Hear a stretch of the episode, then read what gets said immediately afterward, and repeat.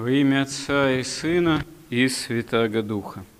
То, как Господь в истории осуществляет наше спасение, есть действительно особый промысел Божий, потому что в этом промысле участвуют и конкретные люди, и пророки, и целые народы, и, можно сказать, и отрицательные персонажи совершенно реальные, как, например, царь Ирод, он фактически тоже участник истории священной, хотя ведет себя таким образом вместе со своими сыновьями и внуками, что, в общем-то, приобретает такое нарицательное имя.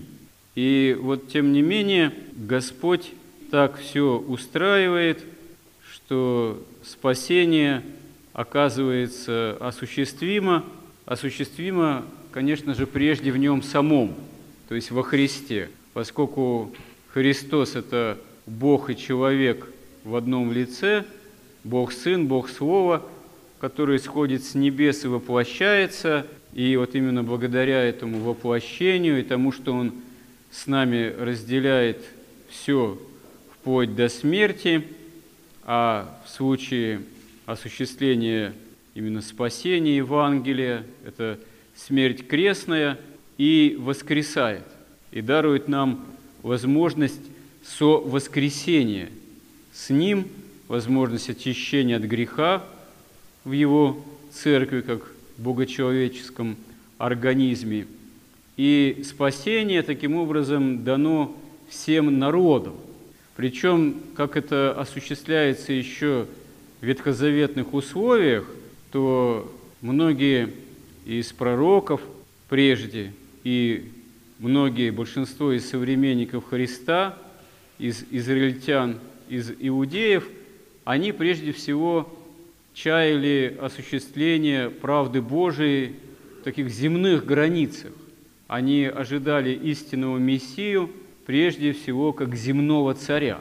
И вот это вот ожидание прежде всего земного торжества правды Божией оказалось не вполне верным на тот момент, потому что действительно для Бога один день как тысяча лет, и тысяча лет как один день, и если мы живем спустя уже две тысячи лет после событий евангельских, а если мы почитаем Священное Писание, то увидим, что многие из апостолов, они ожидали, что второе пришествие будет еще при их жизни.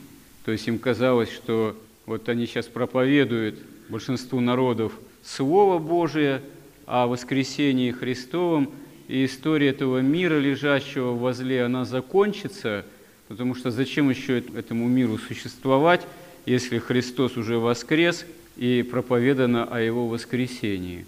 Кто захотел быть со Христом, тот обратился к Нему. Кто отверг проповедь апостолов о воскресении Христовом, ну что это его дело свободного выбора. Но, тем не менее, не то чтобы вот эта вот интуиция апостольская, она оказалась ложной. Она на самом деле не ложная, потому что действительно мир после воскресения Христова, хотя история его продолжает, этого мира длится еще тысячелетия, как мы видим, но он существует, можно сказать, по инерции.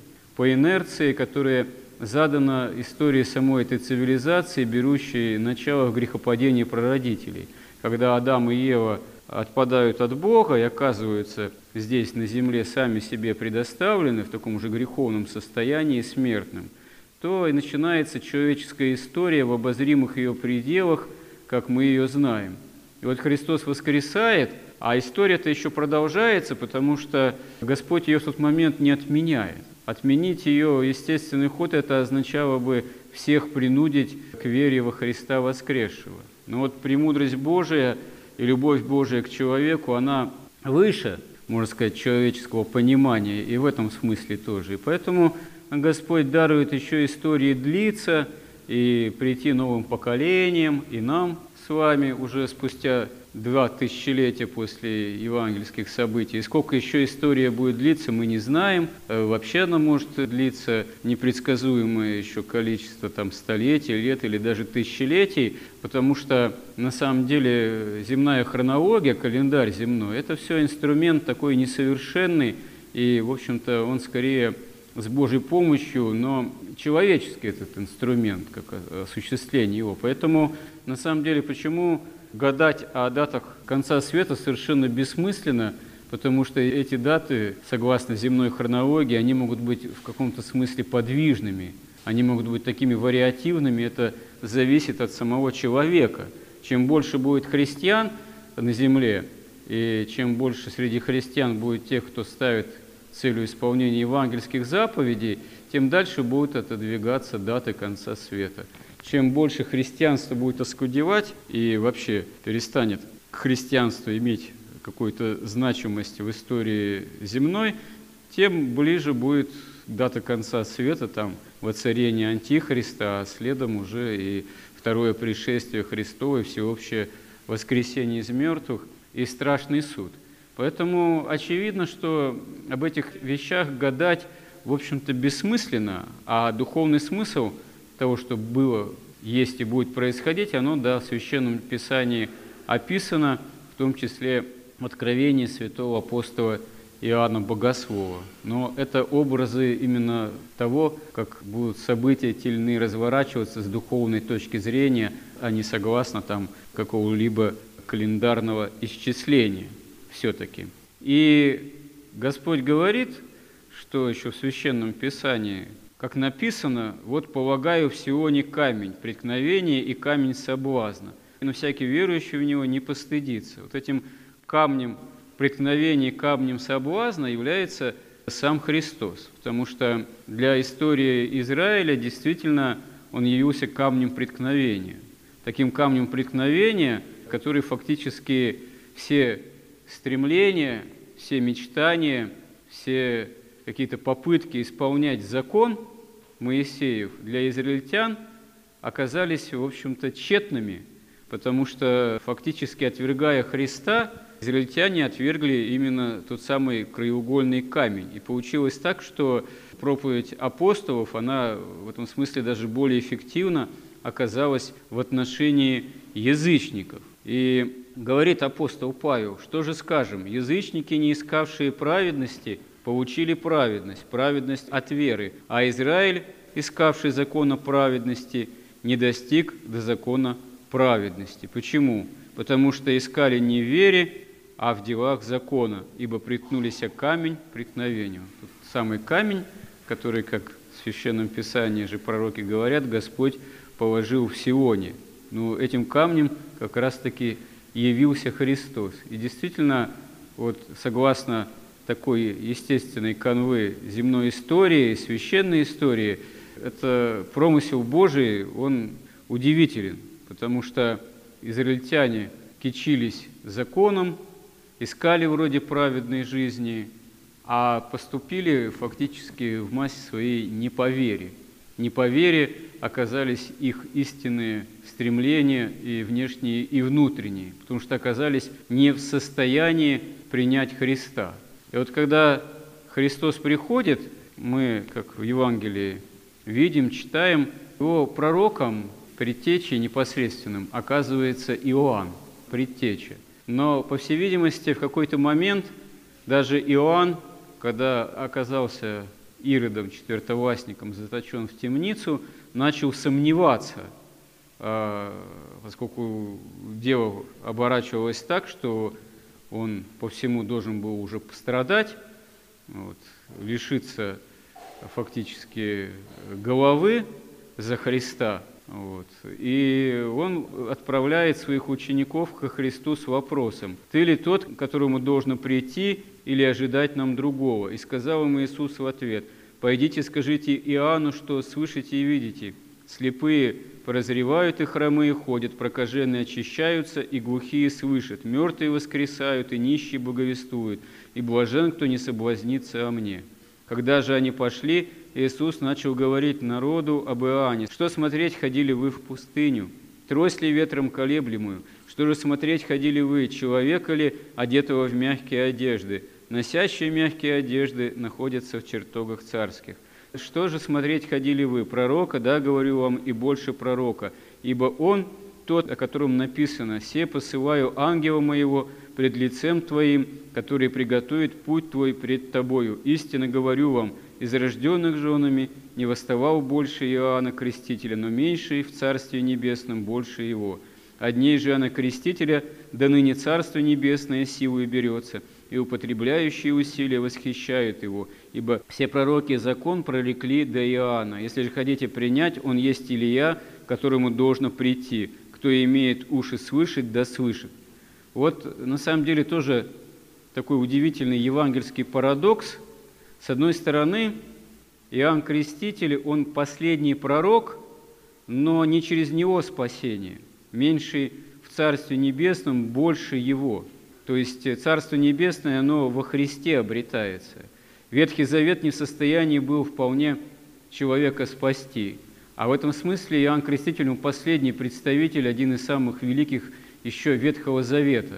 И, можно сказать, уже новый новозаветный пророк, но еще он, согласно именно такой пророческой, еще ветхозаветной харизмы, сам без Христа, чисто таком ветхозаветном еще пророческом служении, спасения не обретает. Но, тем не менее, он уже в духе пришел Илии, который должен будет прийти при воцарении Антихриста, предварять второе пришествие Христово. И в этом смысле Иоанн Креститель уже и новозаветный пророк, и один из самых великих пророков. То есть такое происходит по нему, через него, через его личность, фактически водораздел, такая граница Ветхого и Нового Завета. И Господь недаром здесь говорит, обращаясь к своим соплеменникам, а что вы ходили смотреть на пророка? Дивились пророку? Удивлялись? Или вы хотели ждали, что тоже земное могущество обретете через него, мягкие одежды, преуспеяние, комфорт, достаток именно в земных границах благодаря Мессии как земному царю.